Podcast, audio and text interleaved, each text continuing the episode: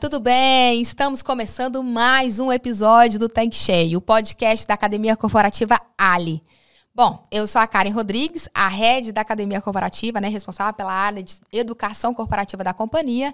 E hoje o nosso episódio está um pouco diferente. Nosso formato será em vídeo, né, o videocast, conhecido como videocast. E para iniciar esse projeto, porque a Ali não para de inovar, né? Há uma, um pouco mais de uma semana nós lançamos a nova linha de produtos, a família Energy, e hoje nós estamos lançando aí o nosso tanque cheio, nosso episódio novo em vídeo. E para isso, nós convidamos o Marcelo Borja, que é consultor especialista do segmento. E aí, Borja, tudo bem?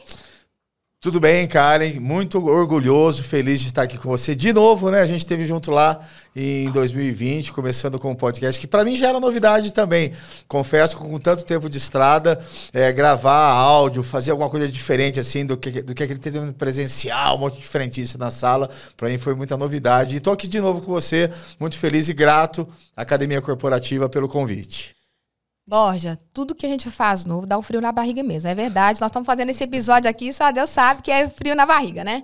Mas eu acho que o tema de hoje é muito bacana, que é gestão de negócio com foco em resultado. E o nosso objetivo aqui é falar para o revendedor que é fazer o básico bem feito, que eu acho que isso é extremamente necessário e é isso que faz a virada do jogo no negócio. É, Karen, realmente é, é um desafio. Acho que as pessoas que estão nos assistindo aqui, nos ouvindo, é, sabem o quanto é difícil você fazer o básico. Por mais simples que seja, a gente vai se prendendo no dia a dia a contradições, a convenções que você tem que fazer melhor, excelente. E eu sou a favor hoje, estou convicto que a gente tem que fazer o simples muito bem feito. Legal, Borja. Muito bom ter você aqui. E agora, assim, antes da gente entrar no nosso tema, eu queria que você falasse um pouquinho da sua trajetória, da sua vida, né? Quem é o Borja por trás dessa barba branca, né? Para quem não te conhece ainda, eu acho que é legal a sua história, contar para todo mundo. Legal. Cara, então, novamente, obrigado pela oportunidade. É, meu nome é Marcelo Borja, eu moro aqui no interior de São Paulo, sou o pai do João Pedro, marido da dona Sandra, é, e tenho muito orgulho do início da minha carreira. Eu comecei num posto de gasolina no interior de São Paulo. Me deram uma calça e uma pomada hipoglose no primeiro dia de trabalho. Você não acredita, porque alguém falou assim: Borja, você é gordo, você vai sofrer demais na pista. Cara, e realmente não foi fácil o começo, mas com dedicação eu consegui. Então eu sei o que é abastecer um carro, eu sei o que é trocar óleo, eu sei o que é você fechar um caixa. É, e essa experiência que eu tive de prática foi me transformando a vontade de repassar esse conhecimento para as outras pessoas. Porque eu entendo que quando você sabe, mas você consegue passar, você aprende mais. A Cora Coralina tem uma frase no livro dela que eu gosto muito: Feliz é o que transfere o que sabe e aprende o que ensina. Então, nós, e você também, Karen, que é da Academia Corporativa, sabe disso, nós somos privilegiados em poder compartilhar conhecimento e compartilhar informação. Dentro da minha trajetória de frentista do posto, eu me tornei gerente de um posto. Era um posto muito grande aqui no interior também.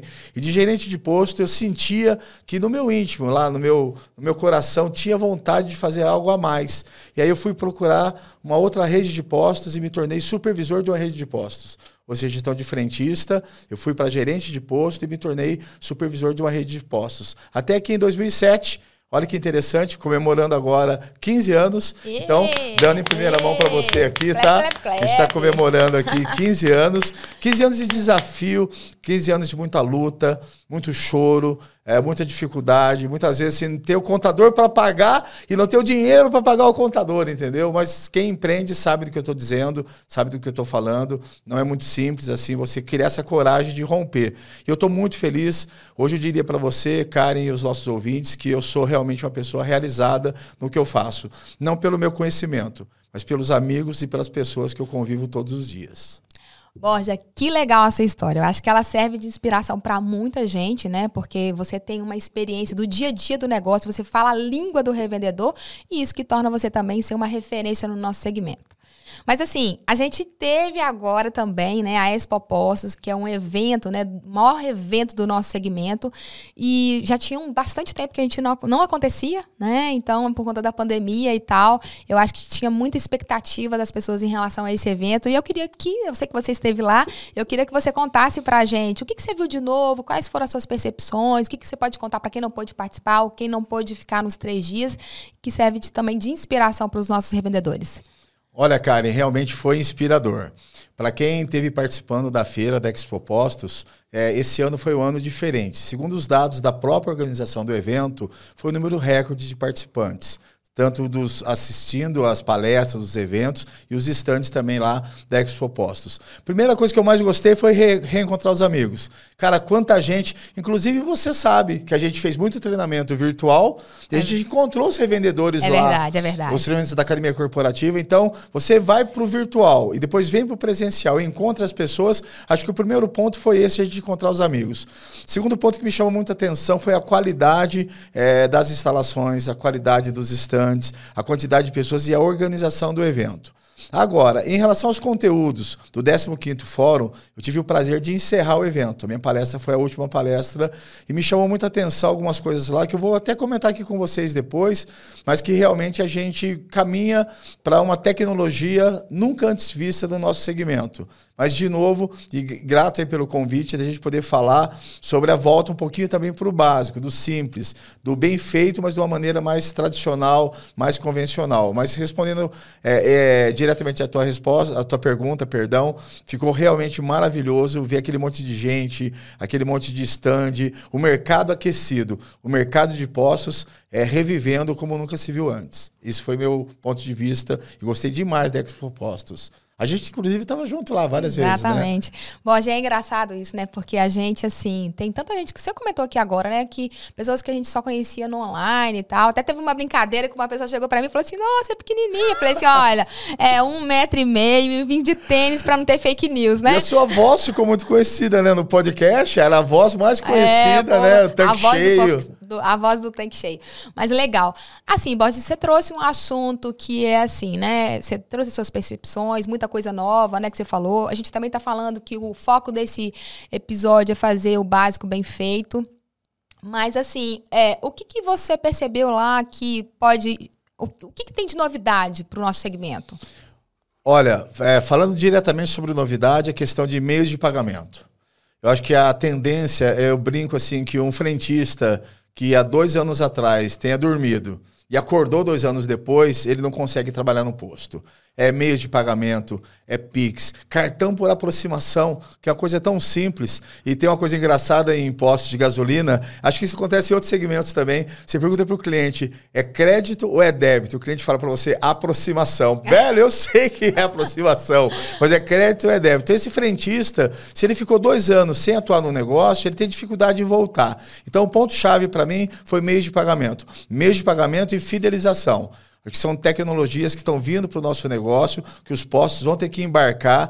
É um caminho sem volta, mas é um caminho bom. É um caminho de conhecer mais o cliente, é um caminho de você conectar mais o cliente, entender não só a sua visita ao posto, mas a sua recorrência, o que faz ele lá, quantas vezes e o que ele ganha com isso. A gente sabe disso, o Karen que muitas pesquisas já apontam que o cliente ele quer uma recompensa. Uhum. Ele quer escolher, ele está mais convicto hoje que gastar o dinheiro dele em qualquer estabelecimento, ele precisa de uma recompensa. Então, é meio de pagamento e recompensa, acho que foram assim as grandes estrelas é, do nosso segmento, no caso da Expo Postos. E você falou uma coisa muito interessante, Borges, assim, não dá mais para a pessoa falar assim, ah, não vou fazer isso, ah, não gosto disso, né? Então, é, o, a gente tem que acompanhar o que, que o mercado está fazendo né? Não dá mais para ficar, né, na era do passado e tal, não dá para falar não gosto disso. Então, o revendedor, ele tem que fazer o básico, mas ele também tem que estar tá com olhar para a tecnologia.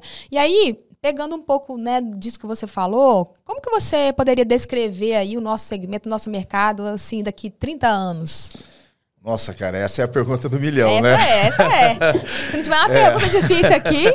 Bom, é, fazer um exercício de futurologia é, a gente tem algumas, alguns entraves no nosso segmento que são diferentes de outros, tá? Eu sempre brinco assim, o nosso negócio explode. Posto pega fogo, posto explode, então é perigoso. Então, eu entendo que as questões voltadas para meio ambiente e segurança na operação vão estar cada vez mais evidentes. Então eu entendo que seja daqui a 10, 20 ou 30 anos, essa preocupação com o meio ambiente, inclusive, vale destacar É, eu fiquei muito contente com a nova linha da, de combustíveis da, da Ali, que é a Energy. Tava demais, né, que trata, que trata disso, né? É. Cara, poluir é 30% de redução, então a Ali já sai à frente pensando nisso também. Então eu acredito. E a economia, né? Economia, economia de 7% e Isso. 30%, mas na questão de meio ambiente, daqui a 30 anos, com certeza os postos estarão muito mais seguros do que são hoje já são, já existe isso de uma maneira muito regular de você abrir um posto hoje, a quantidade, quem está nos assistindo sabe disso e ouvindo também, de documentação. Mas eu vejo essa questão de meio ambiente para daqui 30 anos muito mais evoluída e não mais, o, o Karen, como uma obrigação, uhum. muito mais realmente do dono do negócio entender que ele está inserido na sociedade, no meio ambiente, ele precisa pensar em meio ambiente, em longevidade do seu negócio e das pessoas que estão ali também. Segundo ponto que eu acho que é importante também, a questão de dinheiro, capital de giro. É, cada vez mais, pelo preço que os combustíveis estão, o aporte de dinheiro no negócio ele vai se tornar cada vez mais escasso. Então você vai precisar fazer mais com menos. A gestão hoje não permite mais um erro, um vacilo. As questões de margem, as margens estão cada vez mais apertadas, o mercado caminha para você buscar a excelência operacional, que a gente vai tratar disso aqui também, que é você realmente fazer mais com menos. O dono de posto vai ter que se preocupar com o meio ambiente, vai ter que se preocupar com as suas despesas, com as suas receitas. E um terceiro ponto, Karen, que eu acho que é muito importante também, é a gente pensar na humanização da relação com as pessoas. É, existem algumas questões em gestão de pessoas, a motivação 1.0, uhum. que é a de Maslow, que é a básica. Certo. 2.0 você trata do benefício e, do, e de você cobrar dele esse benefício que ele faça com a venda. Mas a 3.0, Karen, parte do princípio que a pessoa vai conseguir fazer porque ela tem uma causa. Uhum. Então eu entendo que daqui a 30 anos ou 20 anos, os postos que tiverem uma causa e as equipes estiverem envolvidas com essa causa, ele vai ter uma questão muito melhor para poder lidar com a sua equipe. Então, meio ambiente, questão financeira, despesas e cuidar das pessoas, a humanização. É assim que eu vejo que seria o melhor caminho. Legal, Borja. Você pontuou muito bem na sua fala e teve é, um, um, né, uma palavra que você disse, né? Que é a excelência operacional. Né? Eu queria que você conceituasse para a gente o que, que, é isso mesmo, excelência operacional, e também assim, o que, que, é gestão de negócio com foco em resultado na prática, né? Porque eu acho que é isso que o revendedor quer saber. Tá, vamos, como é que faz isso? Cara, é muito bacana você fazer essa pergunta, porque os que não puderam participar da Expo Postos, a minha palestra de encerramento foi justamente sobre esse tema, a busca pela excelência operacional.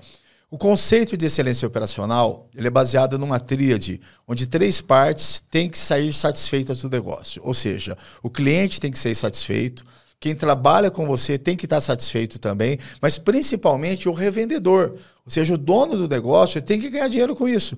Não adianta o meu cliente estar feliz, ser bem atendido, se quem trabalha comigo não for bem tratado, não tiver condições de trabalho. E não adianta também eu fornecer condições de trabalho, eu atender bem o meu cliente, se o meu negócio não der resultado. Então, dentro do conceito de excelência operacional, são esses três agentes, esses três atores, essa tríade que forma a excelência operacional tratar bem o cliente, tratar bem as pessoas que trabalham com a gente e ter resultado do negócio, que é a opção de todo mundo, ok? Bacana, Borges. Assim, você falou desses três pilares, né? Vamos começar pelo primeiro, que são os clientes. É, e eu até tava, comentei com você esses dias, até falei de um banco, né? Que eu falei assim, poxa, é, eu tenho a impressão que esse banco cuida muito bem dos seus colaboradores, porque eles cuidam muito bem dos seus clientes. Mas vamos começar então falando dos clientes, né? É, cita um pouquinho aí dessa. Qual, como que é esse pilar? Karen, cliente é razão de existência do nosso negócio. E, infelizmente, alguns donos de postos ainda pensam no negócio olhado para ele. Mas o negócio tem que ser olhado do ponto de vista do cliente. O que é valor para o cliente, o que ele gosta enquanto necessário. Ontem a gente esteve num posto fazendo um treinamento presencial foi muito legal, porque um frentista perguntou para mim, falou, Borja, o que é um bom atendimento, entendeu? E eu disse para ele, cara, um bom atendimento depende de alguns fatores. Por exemplo, qual é o horário que nós estamos conversando? Porque, Karen, você sabe muito bem, você é cliente, além de já ter trabalhado também em posto, uhum. que sete horas da manhã, bom atendimento é ser rápido. Gente, sete horas da manhã não dá para você fazer tudo o que você queria fazer, porque o cliente tem pressa. Então, partindo do pressuposto, o que é um bom atendimento, dentro da ótica do cliente, o que é um bom atendimento? Posso calibrar pneu, posso lavar os vidros, posso checar água e óleo, tudo isso é valor agregado no atendimento. Mas dependendo do horário, o que ele precisa é de rapidez. Esse foi um tema que eu bati muito na minha palestra na Expo Postos, porque a gente às vezes está tentando fazer, não estou criticando, não estou falando mal de ninguém. Mas desculpa, gente, 25 passos de atendimento, não rola 25 não passos rola. de atendimento. Cara, no não dia rola. a dia, ah, Borges, é mas você é básico. é muito simples. Cara, não é que é ser simples, Karen. Nós lidamos com pessoas. Sim. Sim. E você fala assim, não, mas tem que fazer os 25 passos. Talvez quem está nos assistindo é do segmento, sabe disso. Tem frentista que faz 100 atendimentos por dia. Eu quero ver você fazer 100 atendimentos por dia, fazendo 25 passos de atendimento não, 100 e vezes. O, e nem o cliente também vai aguentar, esperar, peraí, deixa Entendeu? Então... Exagero. Então eu, eu entendo, cara. A gente está vivendo um momento muito complexo porque uhum. é 880. É verdade. Ou a pessoa está exagerando demais, entendeu? É, não sou contra a tecnologia, pelo contrário, se tem alguém que gosta de tecnologia, sou eu, mas muitas vezes eu preciso combinar com o zagueiro. Não adianta eu querer fazer o gol sem combinar com quem está jogando ali comigo. Então, muitas vezes, você tem uma forma de pagamento atual, você tem uma forma de Pix, mas eu posso ter frentistas, vendedores de pista que trabalham comigo, que não sabem fazer conta. E quem está assistindo sabe disso também. Isso é a realidade, Karen, do dia a dia. Uhum. Se for gerente de posto, Sim. o nosso recurso, o nosso recurso funcionário, ele é limitado às vezes. Sim. Não dá para você falar, ah, Borja, mas eu quero um cara que faça isso, faça aquilo. Ele não vai conseguir fazer. Às vezes no dia a dia eu preciso da condição de trabalho para ele, mas muitas vezes o nosso treinamento, por isso que eu gosto muito da academia corporativa, quando o nosso mote é treinamentos que geram resultado. Então, o treinamento ele está muito além do que simplesmente falar o que tem que fazer. É entender o foco do cliente. Então, esse primeiro pilar, cliente, para mim ele é determinante para o resultado do nosso negócio. Você quer ver uma coisa muito simples? A questão de você fazer o cliente pagar ou não dentro da loja. Eu respeito os que têm essa opção do cliente fazer o pagamento dentro da loja. Mas hoje é contra um fluxo normal. Você tirar a pessoa de dentro do carro, fazer ela ir até uma loja, o carro dela vai ficar parado. Então, aqueles que conseguem com que o cliente faça o pagamento, inclusive dentro do próprio carro. Tem a comodidade, né? Eu acho que a gente busca isso, né? isso. né? A, a gente, gente, quer isso, a gente quer isso. Como né? é que a gente pode falar que é digital quando eu obrigo o cara a sair de dentro do carro para ir pagar dentro da loja? Não estou dizendo que eu seja contra isso, mas eu acho que pensando do ponto de vista do cliente, cara, é contra o fluxo normal você tirar ele de dentro do carro para ir pagar. Outra coisa que me preocupa muito também é quando você acaba tendo uma quantidade menor de pessoas na pista. E desculpem, acabou a pandemia. Talvez não tenha acabado oficialmente, mas nós precisamos retomar a nossa força de vendas para a pista como era antes da pandemia. Eu diria que a retomada já está acontecendo. Então, nessa retomada acontecendo, eu preciso voltar às pessoas que eu tinha na pista. Não dá para vender 200 mil litros com duas pessoas na pista. Você não vai conseguir entregar uma qualidade de, de atendimento. É assim que eu penso, cara. Esse uhum. primeiro pilar de clientes é fazer com eles o que eu gostaria que fizesse para mim. E voltar sempre ao básico. Cumprimentar, bom dia, boa tarde, boa noite. Falar o nome do posto, Karen. Olha que coisa simples. Muitas vezes a gente aconselha isso na academia corporativa, você isso, já fez vários treinamentos, a buscar tá em rede social, tá no Instagram, mas a maior rede social para mim é o nosso vendedor de pista abordar o cliente ali no, no próprio posto e cumprimentar ele e falar o nome do posto. Bem-vindo ao posto Ali. Uhum. Bacana, Borja. Eu adoro quando você conta esses causos, né, no dia a dia aí do nosso negócio. E assim, você falou muito sobre o cliente, né? E aí pegando um gancho com o nosso trabalho, o nosso foco é educação, né? E a educação, ela tem que ser a mais simples possível, né, para todos os públicos. E quando você falou dos passos, é qual que é, assim, o que, que é nós da academia e a Ali sempre pensa? A gente sempre vai para a ponta, sempre vai para o campo. Então a gente tem esse hábito de visitar os postos, de sentir na pele o que, que esses caras fazem no dia a dia para que a gente possa facilitar. Porque também não adianta a gente levar um conteúdo da educação se for complexo demais, né? Então, assim, eu acho que é, é, por isso que a gente fala muito dessa questão dos passos ser mais simples, né? Que é realmente facilitar a vida do consumidor, que cada vez quer mais rapidez, agilidade, e também do, do vendedor de pista, que precisa focar no negócio, vender os produtos, né? Mas entendendo também que hoje a jornada está muito ligada a essa experiência do nosso cliente.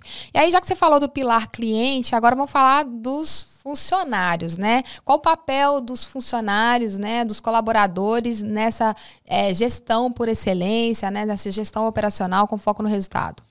Karen, tudo começa pelo começo. Pode parecer uma redundância isso que eu estou falando para você, mas tudo é pelo começo. E o começo que eu estou dizendo aqui é o recrutamento e seleção.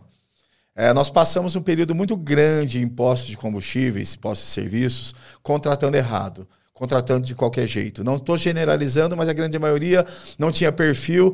E hoje eu posso garantir para você que está me assistindo, para você que está me ouvindo, se você contratar errado, você não vai conseguir mudar as pessoas. Porque treinamento e capacitação, e você sabe muito bem disso, Karen, não faz milagre. Não. Se você contratar errado, o pilar principal de recrutamento e seleção é você ter empatia e se colocar no lugar de quem está vindo para cá. Será que essa pessoa vai ter o perfil? Será que ela vai conseguir trabalhar? Ontem eu tive no posto que a gente foi fazer o treinamento presencial da nova gasolina da Energy. É, e o gerente falou para mim, Borja, eu tive que desligar o João. Falei, por que, você desligou o João? Ele era um bom funcionário, mas ele veio da indústria. A indústria trabalhava de segunda a sexta, ou no máximo sábado até meio-dia. Ele não está acostumado a trabalhar sábado, domingo, feriado, de noite. E não é fácil trabalhar em posto. E aqui eu quero dizer só um adendo que você não precisa ter alguém jovem. A questão de jovem ou, ou, de idade é na cabeça da pessoa. Conheço senhores de 60 anos com energia de menino de 20. A questão é se ele não tem aptidão para o negócio, se o perfil dele não é voltado para trabalhar de pé, trabalhar sábado, trabalhar domingo, trabalhar feriado. Então, o primeiro ponto seria isso: recrutar e selecionar, selecionar corretamente. Eu gosto muito quando você comenta aquelas, aquelas questões do recrutamento, né? Que você fala, é, seja rápido para poder. É, é a lebre e a tartaruga. Por exemplo, fale para mim, papai. Papai. Mamãe. Mamãe. Tá contratada. Tem um amigo meu revendedor, lógico que eu não vou falar quem é, mas ele tem uma coisa muito interessante. Ele fala assim: eu falo, cara, como é que você contrata? Bah, Borja, ele é do sul.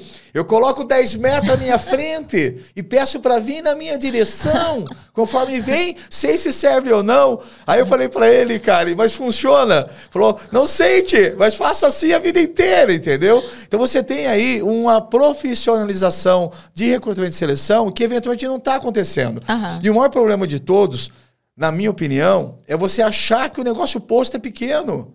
Cara, o negócio posto é grande. Quem está nos assistindo aqui, que vende 100 mil litros ou 150 mil litros, tem um milhão de capital de giro empregado no negócio. Não dá mais para tratar posto de serviço como um negócio pequeno. Ah, Borges, essas coisas que você fala é coisa de empresa grande. A sua empresa é grande. Pensa grande, trabalha grande. Então, esse pilar de pessoas, e para mim é muito importante também, tem uma frase, cara, e não é minha.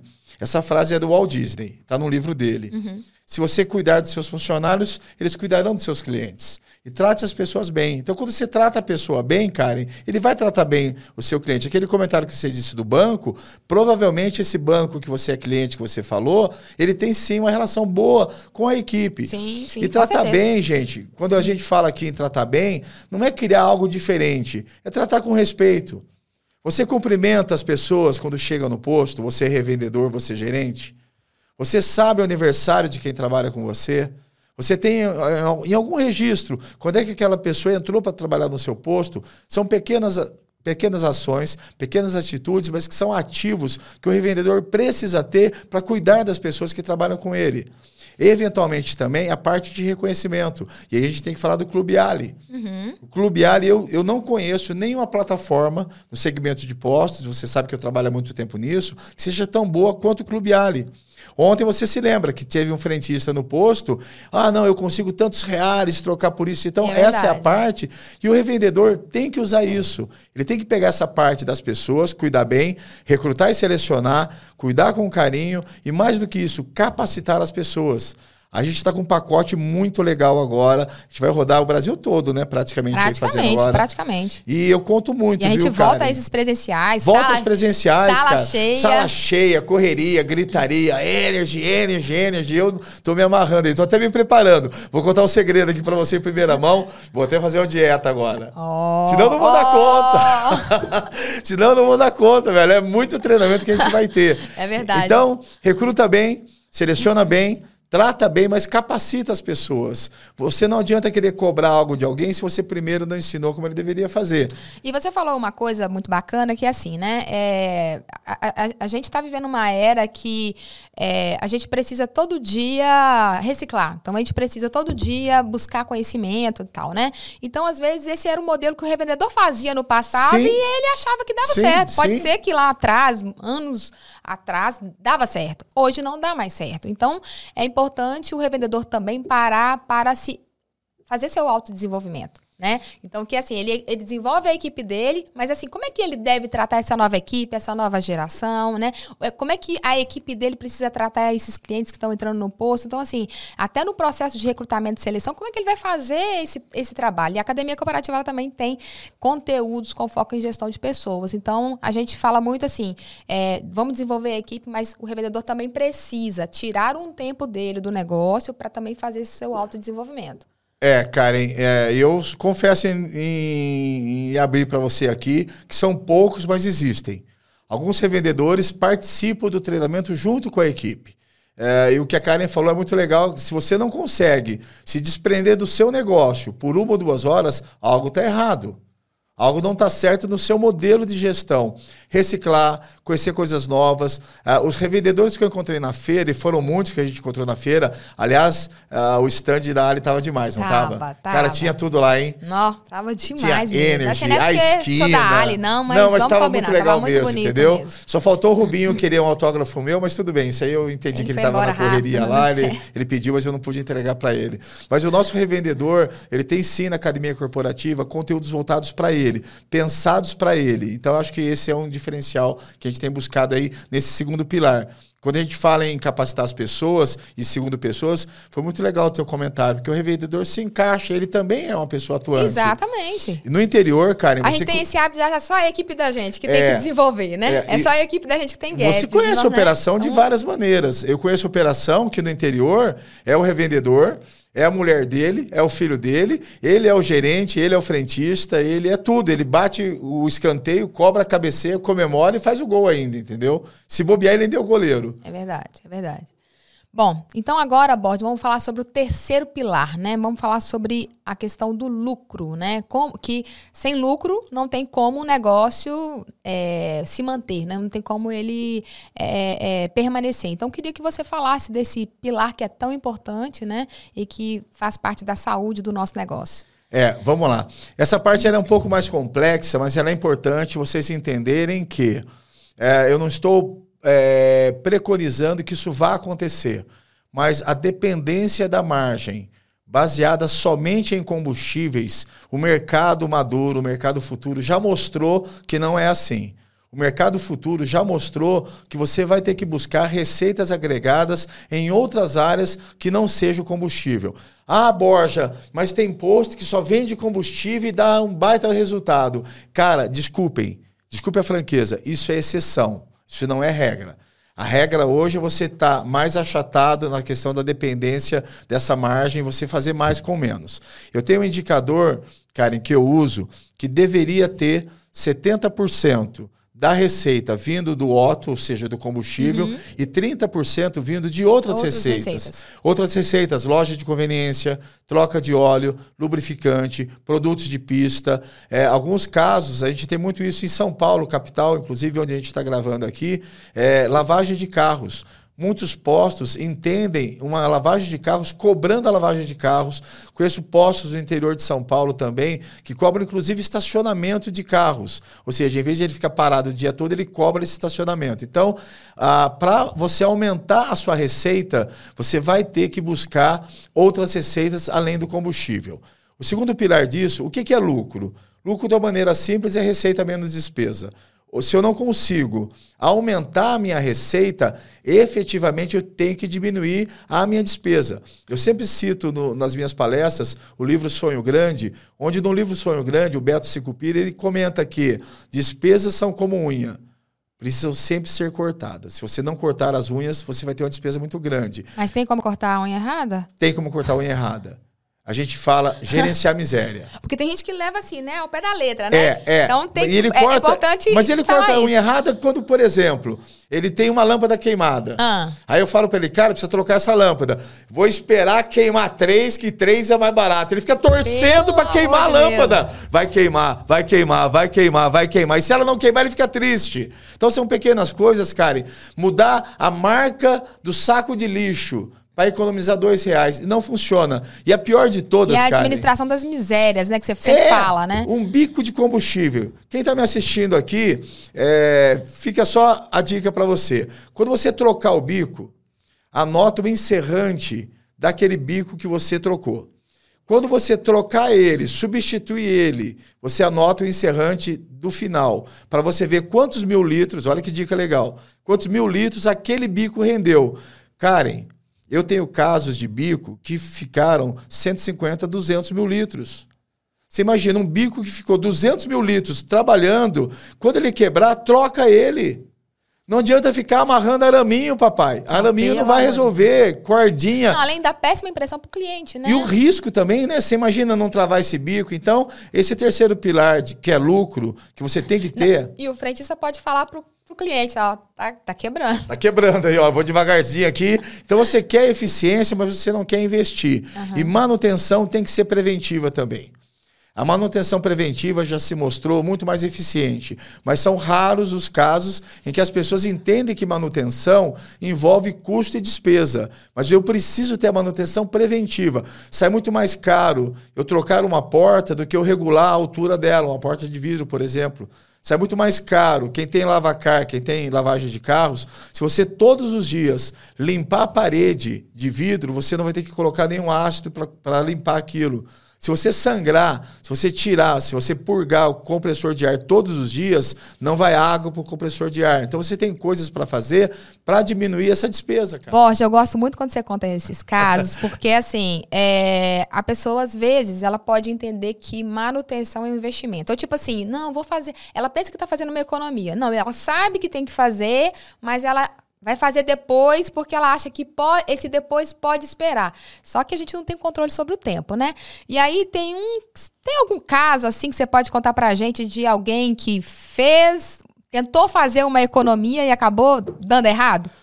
Karen, olha só, acho que um videocast seria pouco para a gente poder é, exemplificar. Mas tem um que me chamou muita atenção, é um revendedor. É, hoje, vocês sabem, as mangueiras hoje, elas têm uma válvula de segurança chamada válvula de breakaway. E essa válvula de breakaway, ela tem inclusive prazo de validade, tá? Fica a dica aí para o revendedor que está nos assistindo, checar se a sua válvula de breakaway ela tem validade ou não, se está dentro da validade ou não.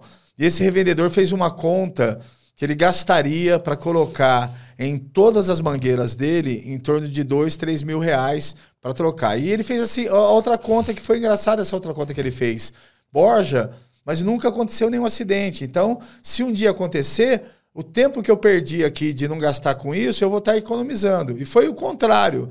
No dia seguinte que ele me falou isso, um carro, Karen, saiu arrancando a mangueira junto com a bomba. Eu já vi, eu já assisti isso em imposto, tá? Anos atrás. Se ele tivesse trocado aquela válvula de breakaway que era manutenção, aquilo não teria acontecido. Porque, como ela é um dispositivo de segurança, ela teria soltado. Sim, desprendido. E, infelizmente, ele me ligou no dia seguinte, mandou a foto. Triste chorando, Não, né? uma chorando. desgraça, uma tragédia. Você imagina aquele posto, mangueira pro chão, bomba caindo. O susto do cliente é, corre o risco de incêndio, porque se você tem uma fonte de ignição ali com combustível. Então, esse é um caso bem claro que eu me lembro recentemente de um revendedor que quis economizar com a manutenção.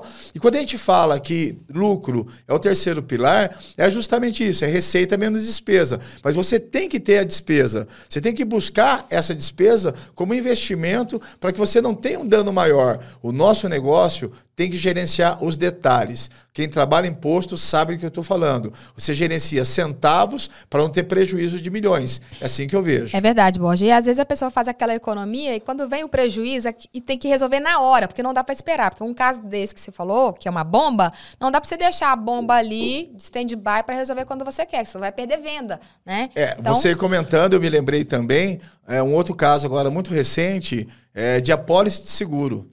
Muito revendedor, quando vai fazer a pólice de seguro, ele quer o mínimo possível para gastar menos. Uhum. Então ele quer fazer uma pólice bem pequenininha. Só que se ela não cobre todos os danos, quando ele tiver o prejuízo, quando ele tiver o sinistro, não vai cobrir. Uhum. Esse revendedor, uma das cláusulas, ele colocou 5 mil reais, ela poderia ser de 5 a 50. Você acha que ele colocou 5 ou 50? Ele colocou 5. 5. E o prejuízo foi de 40. O seguro pagou 5. Uhum. Só que ele teve que colocar 35 no bolso dele. Então, Vale a pena. Não valeu a pena, não É. valeu a pena. É verdade, Bocha. Bom, a gente tá caminhando pro encerramento aqui do Ah, nosso conteúdo. Oh. Cara, foi bem legal, Foi bem viu? legal. Foi bem bacana. Gostei bastante de bater esse papo com você.